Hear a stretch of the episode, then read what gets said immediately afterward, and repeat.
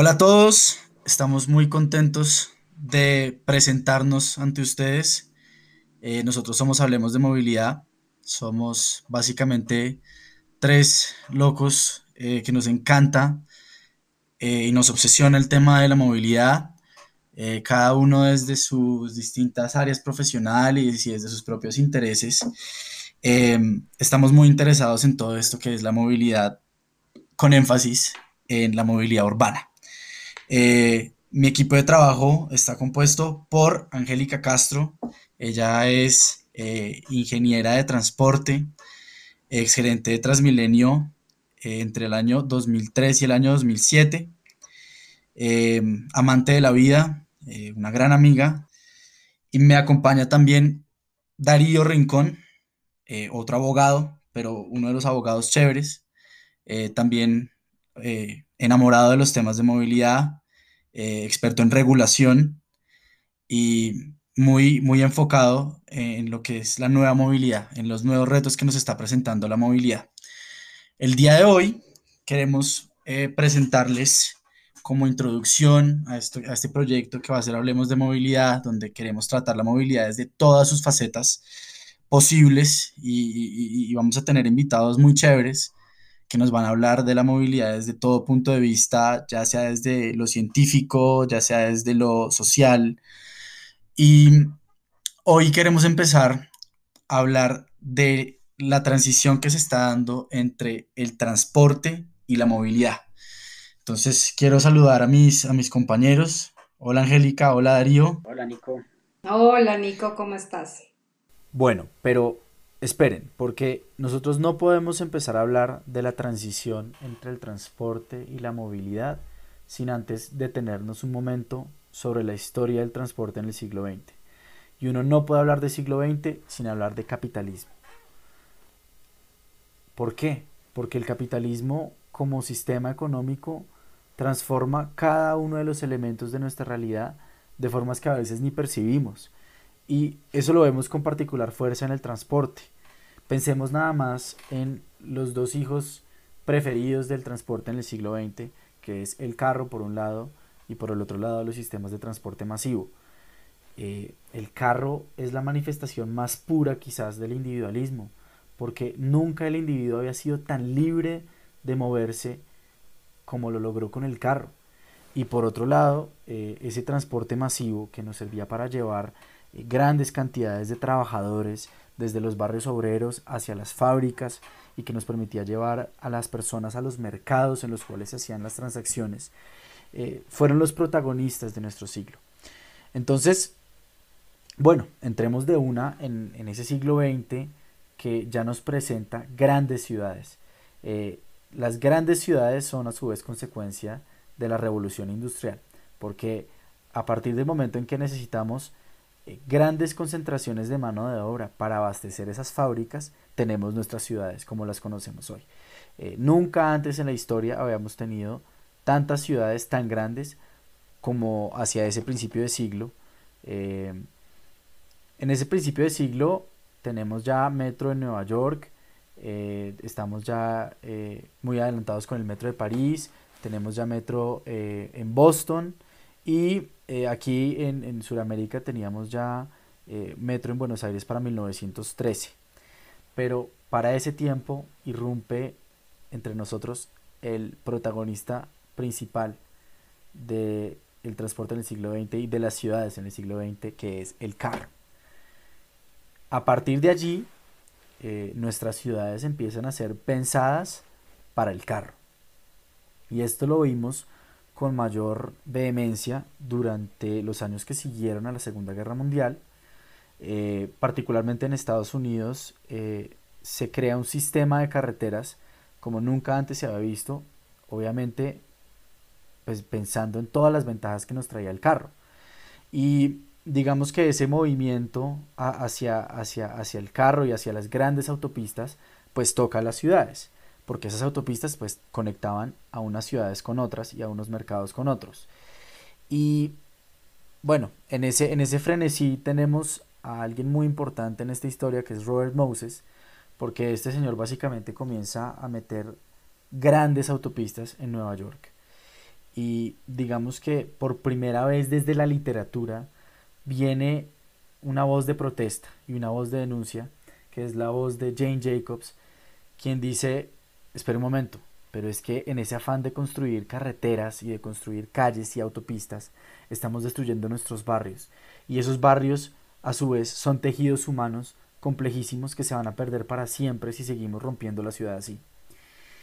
Y entonces a partir de allí, digamos que comienza toda una serie de cuestionamientos en torno a la pertinencia del carro en las ciudades y comenzamos a hacernos conscientes de las externalidades negativas que trae el carro en las ciudades. Congestión, ruido, contaminación.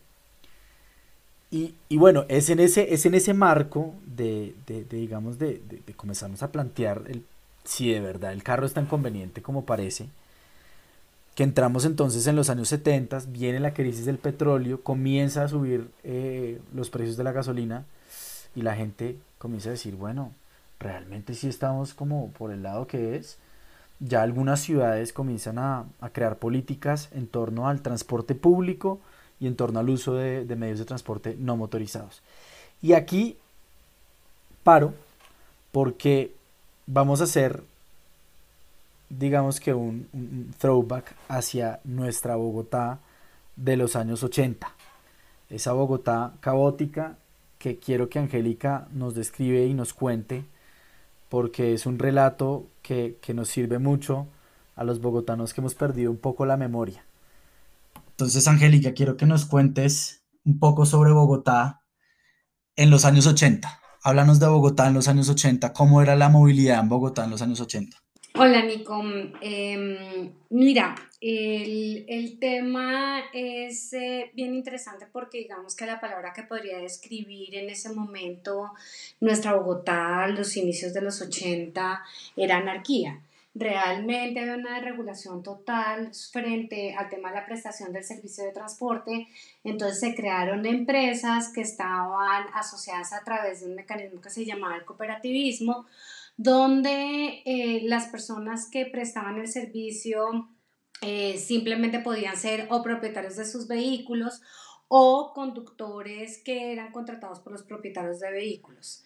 La particularidad que tenía en ese momento eh, el sistema de Bogotá eh, era que los, los grandes propietarios muy particularmente no eran propietarios de vehículos, eran propietarios de esas cooperativas que afiliaban a vehículos a la cooperativa.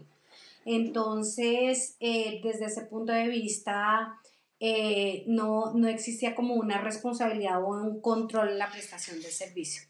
Pero lo que sucede muy interesantemente a principios de los 80 en Bogotá eh, que además con todo esto que, que, que, está pasando nuevamente con la electromovilidad, llegan recuerdos también interesantes, era que en esa época todavía eran los últimos años del trolebús en Bogotá, pero todavía, a ver, yo me recuerdo perfectamente montar en los trolis de la, del 7 de agosto de la 80 por 24 con 24 y eh, entonces eh, esa empresa sí era un servicio, un opera, la prestación del servicio era de un operador público y el resto de los buses privados. Y parte de la historia que tiene la empresa de Tristal de Buses de Bogotá es que se acaba porque la competencia con los privados era muy dura.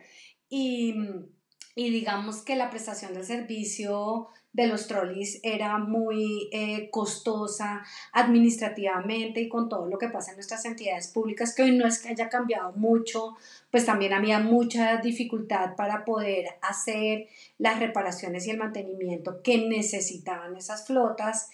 Y eh, lo que terminó fue eh, la misma empresa comiéndose a sí misma, deshuesando sus vehículos para poder hacerle mantenimiento y operar otros vehículos. Pues entonces lo que iba a decir que empieza interesantemente es que ya es nuestro primer alcalde electo, que es Andrés Pastrana, que tiene de, su brazo técnico a un hombre que fue muy importante en esa época, que se llama Jaime Ruiz, y eh, fue el director de lo que se llamó en ese momento la Troncal Caracas. Entonces, eh, en la concepción y muy heredado de los brasileños, lo que em, se, hizo y se, y se presentó en ese momento es que em, se hicieron unas obras de infraestructura sobre la Caracas, se hicieron unos aparaderos, se reorganizaron de alguna manera las rutas, y, eh, pero la prestación del servicio seguía siendo, y esto es muy importante entenderlo conceptualmente, con la misma filosofía de cooperativas afiliadoras de vehículos y eh, los mismos vehículos. Entonces, al inicio con la infraestructura. Un segundo, pero eso a mí me suena muy parecido a Transmilenio, ¿no? Eh, mm, no, eh, realmente lo único que tiene parecido a Transmilenio es la infraestructura. Y en eso hay que tener muchísimo cuidado en el transporte, porque todos creemos que el transporte es infraestructura. Entonces, eh, aquí entonces ya nos vamos a finales de los 90 porque eh, empezamos por los 80, que fue donde le fue la troncal Caracas, los 80 sigue esa anarquía, inicios de, de, de, los 90 también sigue, y siempre insistiéndose durante esos años, porque desde los 50 se insistía en el Metro de Bogotá, se quería reorganizar el Metro de Bogotá, el Metro de Bogotá, hubo varios estudios, pero eh, como no se llevaban a cabo ya fuera por eh, circunstancias de parte de la nación y otras circunstancias de parte del Distrito Capital de Bogotá, entonces pues como no se llevan a cabo al final del día, eh, no se hacía nada diferente. Lo que hace Transmilenio son varias cosas, Nico. ok, pero espérame un segundo, no nos adelantemos porque eso viene en nuestro segundo capítulo. Es que, es que no, no, no, no, es que tú preguntaste por Transmilenio y te estoy diciendo que esto no tiene que ver con Transmilenio. Ok, ok, ok, buenísimo. Es que no, no pude evitar adelantarme. Pero bueno, y ahora yo quiero escuchar de parte de Darío, cómo vivió Darío los años 80 de la movilidad en Medellín. Hola Nico, eh, no, pues yo no tengo cómo hacer un, un relato tan detallado como el de Angie. Yo en los años 80, pues era apenas un niño, pero sí recuerdo mucho que las rutas de buses eh, de transporte público colectivo era lo que mandaba pues acá en la región, en todo el Valle de Aburrá. Eran unos buses grandotes destartalados. Eh, cuenta la historia que los primeros eh, buses que trajo, por ejemplo, la empresa Santra, la Sociedad Antioqueña de Transportes a Medellín, provenían, eran unos chasis de, de camión que venían de país en país eh, por todo Centroamérica buscando quién los compraba y acá los compraron y les, les hicieron unas eh, carrocerías artesanales sin ningún tipo de seguridad ni nada, pues para que nos hagamos una idea de, la, de lo que era la industria del transporte en nuestros años 80. Aparte de eso, como Angie lo, lo mencionaba, pues el transporte público colectivo eh, se caracterizó no solo en Bogotá, sino en todo el país por una alta informalidad en la prestación del servicio. Las empresas como tal no ejercían la labor de conducción de pasajeros. las empresas lo que hacían era eh, poner una, una, autorización que les daba el Estado, la ponían como eh, en el fronting de la operación y por detrás lo que habían era un montón de contratos de vinculación de los, de, las, de, las, de los dueños verdaderos de los carros y quienes en verdad ejercían la labor de, de transportar los pasajeros. Eh, y lo hacían de, de, cualquier manera, sinceramente. O sea, cada, cada carro era una empresa, lo que por ejemplo en México y en otros países eh, denominan el hombre camión. Eh, acá con un poco más de formalidad, porque la empresa era la que finalmente ante el Estado respondía, pero, pero que en realidad no era quien ejercía la labor de, de, transportar. Y es una práctica que hasta nuestros días aún perdura, no es algo que, que haya desaparecido, aunque haya evolucionado un poco. Eh, nosotros entonces en los años 80 pues teníamos unos vehículos altamente contaminantes, eh, con unas tecnologías eh, viejísimas, sin ningún control de seguridad de los vehículos, sin ningún control de la operación por las empresas, con una sobreoferta vehicular eh, elevada exponencialmente porque las empresas se, se, dedicaban a vender lo que normalmente se conoce como cupo y de eso vivían. Entonces los gerentes cogían y sacaban de ahí su parte, las empresas otra parte. eh, etcétera, etcétera, y terminó habiendo una sobreoferta vehicular pues enorme. Las empresas subsistieron aún con ese modelo porque en ese entonces pues la motorización de la gente, de la población todavía no era tan elevada, entonces eh, permitía, había un flujo de pasajeros que les permitía pues solventar esa, esa operación incluso de manera eh, sobreofertada como les indicaba hace un momento. Esto eh, sumado a que los combustibles que en ese entonces también se, se, vendían en el país no eran de la mejor calidad, tenían unos niveles de plomo bastante elevados y de partículas de azufre superiores a 50.000 partículas por millón incluso, llevó a que la calidad del aire también se deteriorara mucho. De hecho, la gente que venía eh, del exterior a la ciudad siempre se quejaba de que le ardían los ojos por, por, el, por la combustión del diésel que había. Y, y, en ese, y en ese entorno, pues eh, fue surgiendo la idea desde el año 1979 de crear el metro de Medellín, viendo que nuestro valle era eh, muy estrecho, el valle de Aburrá es muy estrecho. Eh, es estrecho y a la vez largo, son alrededor de unos 28 kilómetros que tiene la extensión del valle. Entonces, transportar esas personas en buses con un crecimiento exponencial de la población, pues eh, ya se preveía que iba a ser un problema, entonces empiezan con la idea del metro de Medellín y con todas sus dificultades y bemoles pues que tuvo, eh, finalmente termina construyéndose y hoy es, eh, junto con el transporte colectivo que aún persiste, pues los dos métodos de, de transporte más usados en la región. Ese es básicamente el entorno en que se desarrolló en los años 80 mi papá, mi papá tuvo una buceta de Santra, precisamente el, ejemplo que les ponía, y me acuerdo que era de para ocho pasajeros, imagínense eso. Y, y, la, y la carrocería era, era hecha de fibra de vidrio artesanalmente. Y eh, unos carros que por acá en Medellín, no sé en Bogotá, los bautizaron como los papamóviles, porque eran muy parecidos al papamóvil. Qué historia tan interesante. Bueno, de lo, de lo que ustedes dos me cuentan, yo puedo muy fácilmente concluir que la experiencia del usuario, la forma como la gente se sintiera y sobre todo el efecto del transporte en la ciudad no era algo que se estuviera teniendo en cuenta. ¿O me equivoco?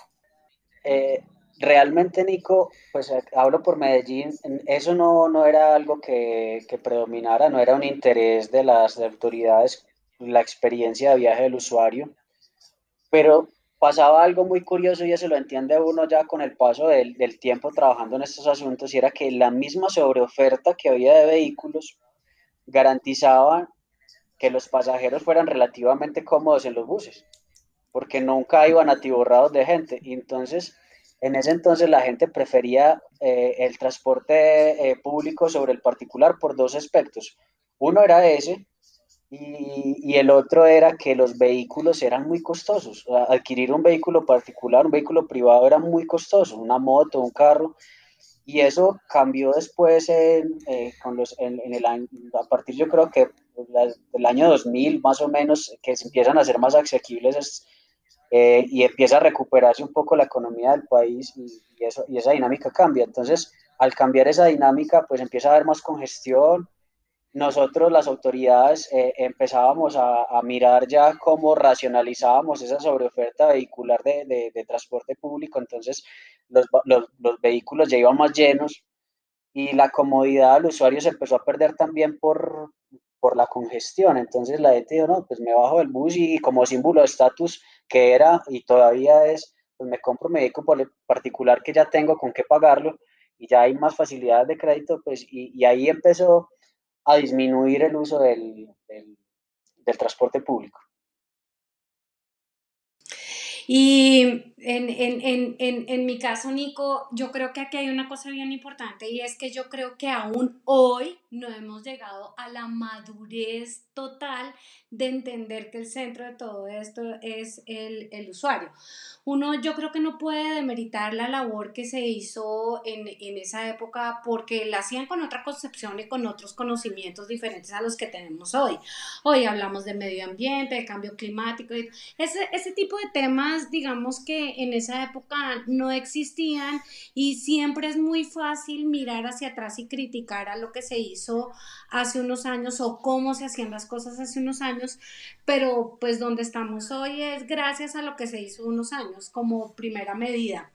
Eh, entonces, desde ese punto yo no creo que ellos no, no hicieran nada, efectivamente no era el centro el... Em, el, usuario y no tenían una organización técnica para poder decir cómo, cómo administrar el transporte de la ciudad. Y eso se fue aprendiendo y nuestros grandes profesores fueron los brasileños que hoy también los desconocemos, y, pero muchas de las cosas que nosotros tenemos y sabemos es gracias a Curitiba, gracias a todo lo que se hizo en San Pablo y gracias a muchos de los grandes expertos que vinieron a Colombia a ayudarnos y enseñarnos.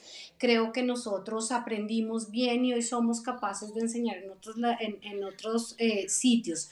Pero desde el punto de vista, una sobreoferta, como dice Darío, no eh, garantiza una buena prestación del servicio y por sí sola, quiero decir. Desde el punto de vista técnico, y ahí es muy importante entender eso, uno puede tener sobreoferta en la generalidad, pero tener, como se tenía aquí en Bogotá, falta de oferta en unos sitios y en unas horas adecuadas y eh, capacidad remanente en otro sitio. Entonces, tú puedes ver en las fotos de Bogotá cómo tenía que ir la gente colgada eh, como racimos de plátano, se decía. Pero cuando tú mirabas el, el número de pasajeros globalmente por el número de vehículos que había, pues había una, una sobreoferta grandísima. Entonces ahí lo importante es empezar en ese trabajo de no solamente disminuir la sobreoferta, que fue la gran crisis que tuvo Santiago de Chile cuando hizo toda su transformación, que los técnicos de un día para otro dijeron, ah, ya no necesitamos 20 mil buses, necesitamos 6 mil, entonces desaparezcamos de un día para otro 14 mil y la gente salió a coger un bus y no, no, no tenía que.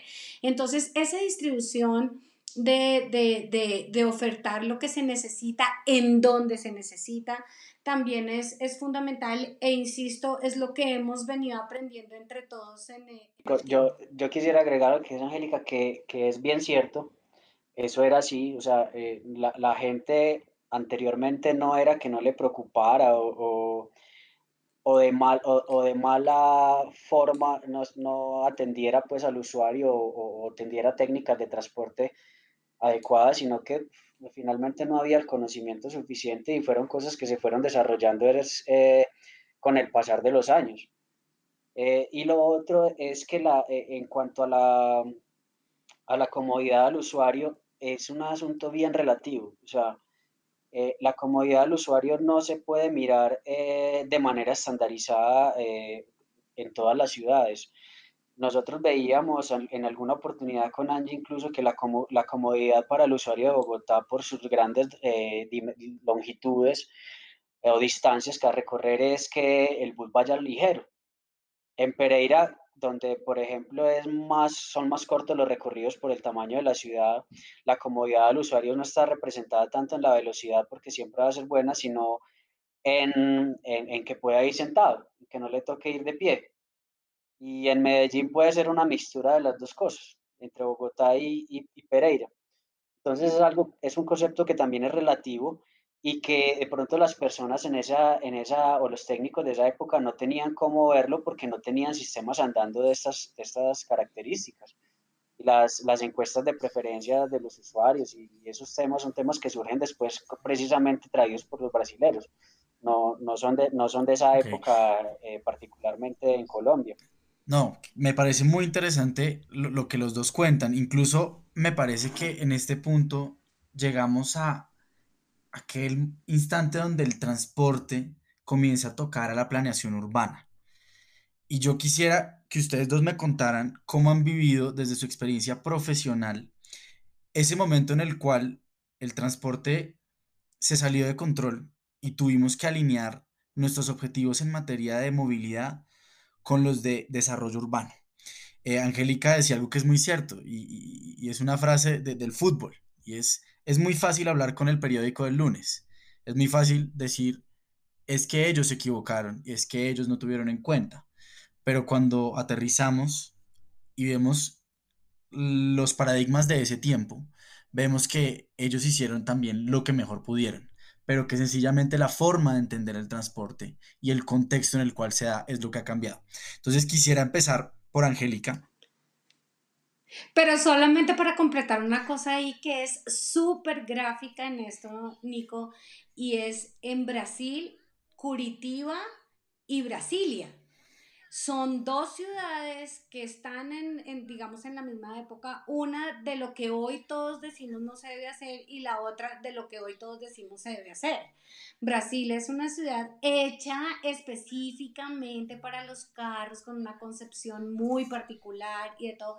Y Curitiba hecha con un pensamiento muy centrado en el usuario, en la planificación de ciudad, con otro concepto completamente diferente. Claro, totalmente. Hoy en día nos es fácil decir, eh, uy, eh, de pronto eh, Brasilia no la pensaron tan bien, se equivocaron, pero en su momento, plenos años 60, cuando todos estos movimientos arquitectónicos como el, el, modernismo, la arquitectura estaban en vigencia y pensábamos que verdaderamente el carro era el centro de nuestra movilidad, pues Brasilia nos parecía lo mejor que se podía hacer.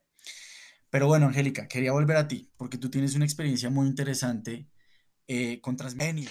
Bueno, eh, primero una introducción rápida, porque tengo que, contar una anécdota en todo esto, y es... Em, que, que, que sin, sin eh, querer recitar mi hoja de vida, lo primero es que yo no soy ingeniera de transporte, yo soy ingeniera civil.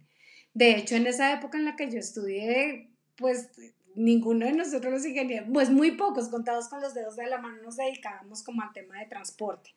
Lo que pasa es que hice una maestría en planeación y eh, e infraestructura de transporte y por eso ahora, y como me dediqué como a esos temas de transporte y movilidad. Pero todo esto es para contarles que en el hacer de, de, volverse uno a, a, otro profesional diferente, porque los, los ingenieros civiles de mi época eran de obras, eh, eh, tuve la oportunidad de irme a Japón en 1993 para que vayan sabiendo fechas y entiendan los comentarios de, de mis años eh, de este par de muchachos tan jovenciticos.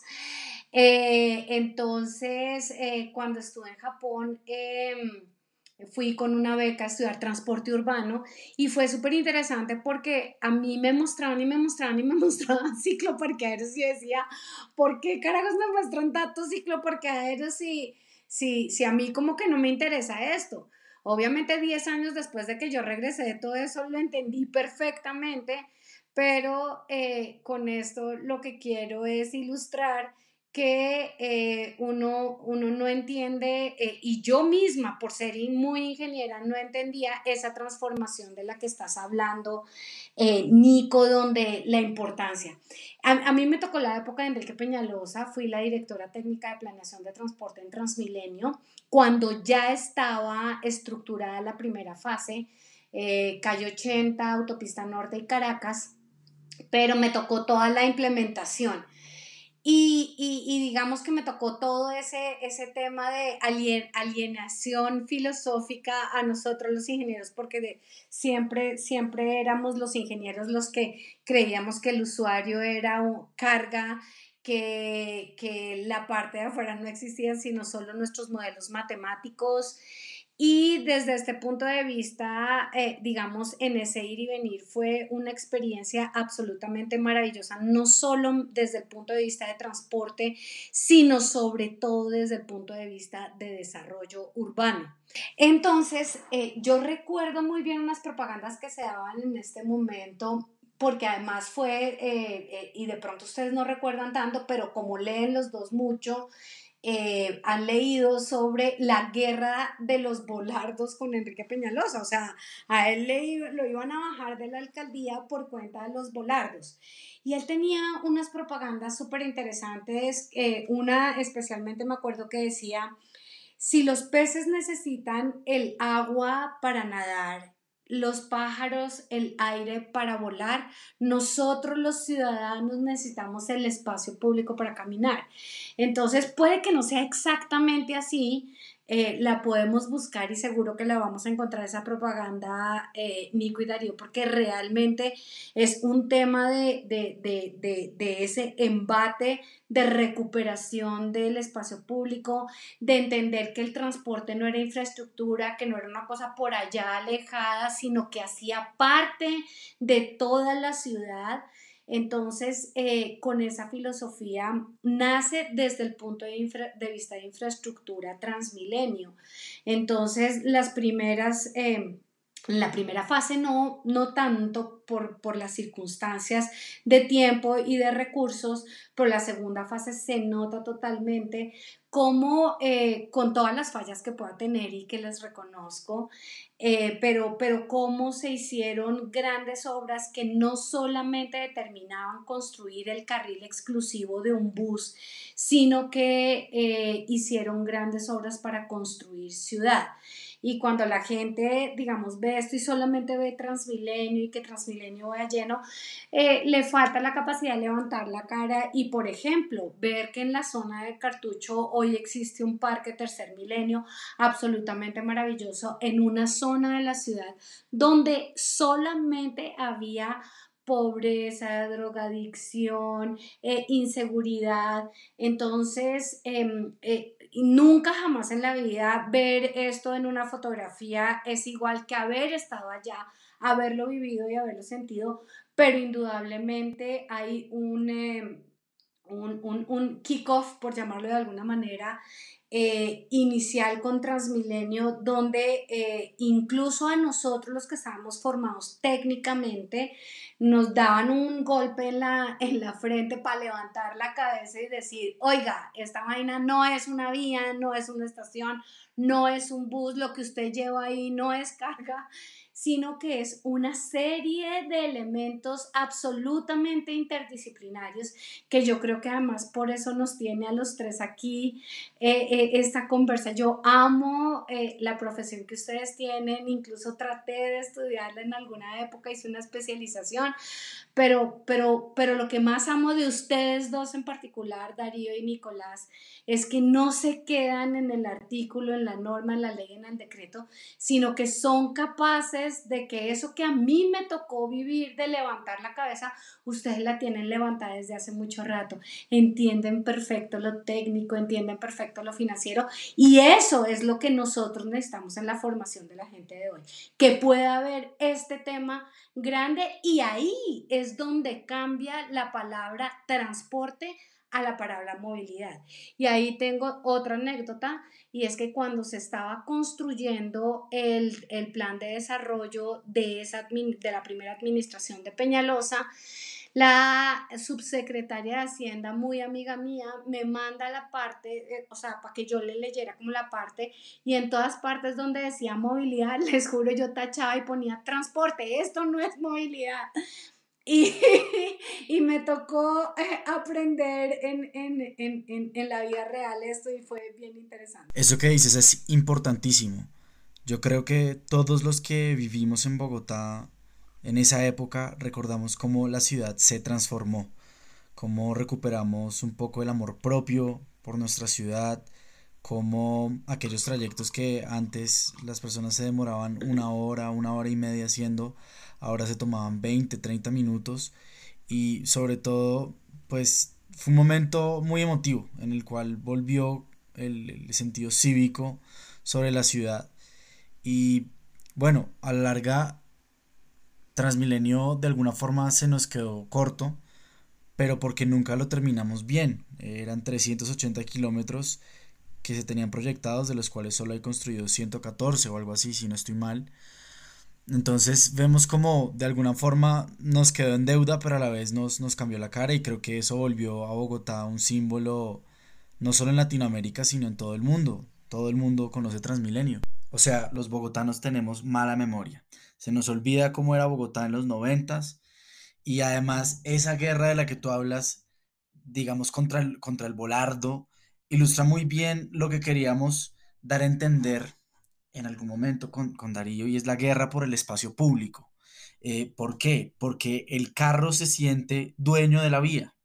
Ese es un, ese es un tema que, que, yo creo que va a estar alrededor de todas nuestras charlas y es cómo la gente siente que si de alguna manera se restringe la circulación del carro, eh, e, es indebido porque es que el carro tiene ese derecho.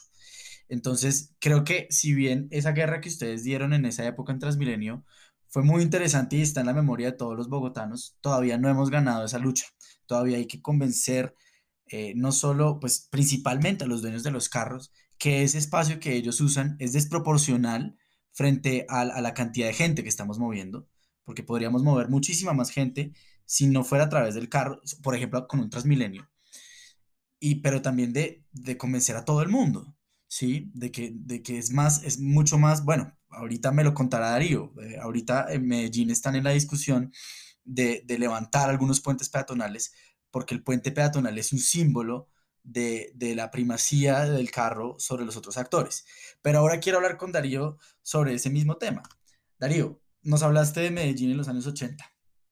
Hoy Medellín es reconocida como una de las ciudades más innovadoras frente a la movilidad eh, y, cuenta, digamos, con, con, las modalidades de transporte más variadas que hay en el país, porque tienen ustedes metro, eh, tienen tranvía, tienen BRT, eh, digamos que es Transmilenio llamado técnicamente.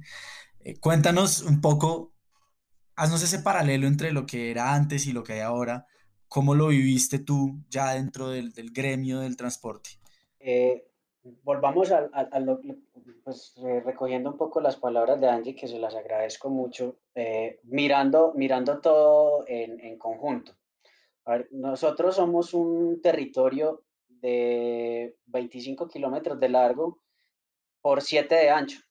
Básicamente, eso es lo que es Medellín. Yo digo que no es un valle como, como lo llaman, sino que es un, es un cañón es un cañón que a lo largo eh, eh confluyen 10 eh, municipios muy densamente poblados. Tenemos tal vez uno de los índices de, población más grandes de Latinoamérica. entonces eso hace bastante difícil la movilidad de nosotros. a raíz de esto, más que, por necesidad que por otro asunto, pues empiezan a explorar formas de movernos en nuestras zonas de ladera eh, con, el, con el cable como alimentador de nuestro tronco de transporte natural que es el metro. Y a partir de esto, pues se le empiezan a integrar el transporte público colectivo tradicional. Eh, también tenemos un tranvía eh, que va a una zona céntrica de la ciudad que también va integrado al metro y al Metro Plus en una doble integración. Y básicamente lo que buscaba esto era poder mover grandes volúmenes de población en, la ciudad. Aparte de eso, pues tenemos un transporte público colectivo, que es el transporte tradicional con el modelo afiliador de empresas de transporte, un poco más organizado de unos años para acá eh, con un modelo de convenios de colaboración empresarial donde estas empresas se empiezan a unir, a crear sinergias y con una orientación de las autoridades a tener un mejor comportamiento frente a la administración de la operación de transporte. Y eso es lo que, lo, lo, que es el panorama de nuestro transporte público. Pero ahora bien, el concepto de movilidad como tal es un concepto que se empieza a trabajar más o menos por allá por el año 2004. Se crea la Secretaría de Movilidad, pero con una particularidad, y yo creo que es lo que pasa en muchas de las secretarías de movilidad que se crearon en el país por esos años, y es que pese a que se llaman de esa manera, siguen ejerciendo labores de tránsito y de transporte y dejan de lado lo que es la planeación de la ciudad eh, y no porque lo quieran hacer, diría yo, sino porque tal vez las normas de carácter nacional tampoco permiten que se haga otra cosa. Si uno ve, por un lado tenemos el código de tránsito, por otro lado tenemos el, el estatuto de transporte, por otro lado tenemos las normas de planeación urbana, eh, por otro lado, tenemos la configuración de las áreas metropolitanas como articuladores de territorio. Por otro lado, también tenemos entonces lo que son las normas que regulan el espacio público, etcétera, etcétera, que todas hacen parte del universo de lo que debiera ser, en estricto sentido, un concepto de movilidad. Y no hay una figura que transversalice todas esas funciones y competencias en razón de, de, un desarrollo adecuado del concepto de movilidad que eh, si bien se quiere, y, lo voy a decir de manera muy escueta y de muy grosso modo, porque esto es, algo muy profundo, pues encierra lo que es el, transporte público, el transporte privado, eh, la seguridad vial de los actores en la vía, la planeación urbana y todo encerrado dentro de un concepto de la planeación de lo que debe de ser el desarrollo de la ciudad a corto, mediano y largo plazo. Entonces, cuando, cuando empezamos a mirar todo esto aplicado a nuestros territorios, digamos que las autoridades en sus momentos cuando crearon estos entes, eh, y hablo ya no solo de Medellín, sino de todo el país, de pronto tenían esta concepción, pero eh, el gobierno nacional con sus desarrollos legislativos no han permitido que esto eh, se, se, desarrolle en debida forma. Y esto no es un tema que pase solamente en Colombia. Si uno mira la legislación paraguaya, la boliviana, la peruana eh, y los de todos nuestros vecinos de la región, sí, va a encontrar el mismo problema, que todo está segmentado y que la autonomía territorial que tienen los municipios frente a los que tienen las regiones metropolitanas o las áreas metropolitanas, eh, crea una pugna en el poder que también atrasa un poco los desarrollos normativos que esto se pueda dar, que, pueda, que, que se requieren para que esto se pueda dar. Y ahí me devuelvo, me, vuelvo, me vuelvo un poquito histórico y filosófico.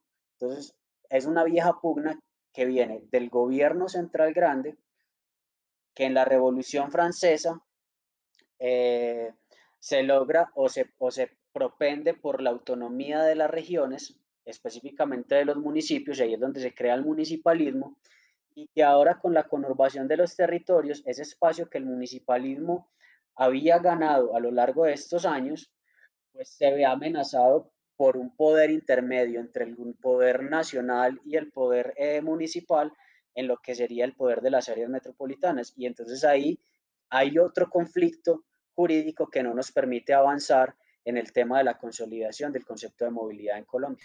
Darío tiene un punto muy interesante y es esto que estamos viendo de esa transición del transporte a la movilidad se está dando en todo el mundo. Veía yo hace unos días que en la ciudad de Londres, para que una persona tenga el permiso para conducir un taxi, tiene que pasar una prueba, algo así como un examen, donde básicamente tiene que memorizar todas las calles de la ciudad y saber de memoria todas las rutas. Entonces, eso para mostrar, de un lado, la obsolescencia de algunas regulaciones de transporte, ya frente a temas eh, muchísimo más eh, innovadores como los nuevos servicios de, de movilidad. Pero también Darío tocó un tema muy interesante y es la forma como las ideas políticas tienen que ver con todo este tema del, del transporte. Y yo le dije en algún momento yo le decía a Darío, cómo el capitalismo es tan influyente en todo esto, lo anunciamos al principio del programa. El capitalismo, como nos contaba Angélica, imponía que los usuarios fueran cargados como, fueran tratados como carga que se llevaba de un punto A a un punto B. Y ese punto A y ese punto B estaba dado precisamente por nuestro modelo económico, porque había que llevar a la gente de los lugares eh, residenciales a los lugares de trabajo. Obviamente esto tiene un desarrollo muchísimo más eh, profundo que lo, daremos eh, llegado su momento, pero, pero recordemos cómo eso influye en, nuestras ciudades y cómo hoy, eh, que estamos revaluando muchísimos paradigmas, nos estamos preguntando, bueno, ¿acaso mover a la gente de un punto A a un punto B es todo lo que importa del transporte? ¿Qué pasa con la relación que tiene la movilidad con nuestros derechos y con nuestra realización como personas? y eso eh, lo reconoció la Constitución del 91 y todo el desarrollo que ha tenido, digamos, desde, desde, desde la jurisprudencia y desde la ley, eh, el hecho de que el transporte tiene que ver con todo esto. Pero digamos que por hoy eh, ya hablamos un poco de lo que es esa transición del transporte a la movilidad y nos quedan muchísimos temas por tratar, los cuales estaremos tratando en nuestros próximos episodios. Les agradezco muchísimo a mis dos compañeros, Angélica y Darío, por contarnos eh, tantas historias que tienen ellos desde su experiencia. Y bueno, eh, en una próxima, ¿no? Súper, Nico. Eh, un abrazo a los dos. Me encantó, me encantó esta parchada, como tú le dices. Y claro que tenemos temas para muchos más episodios. Bueno, muchas gracias a ambos, Nico, Angie. Eh, mis amigos del alma, les agradezco mucho este espacio y me la, me la gocé bastante. Ahí estaremos para el próximo.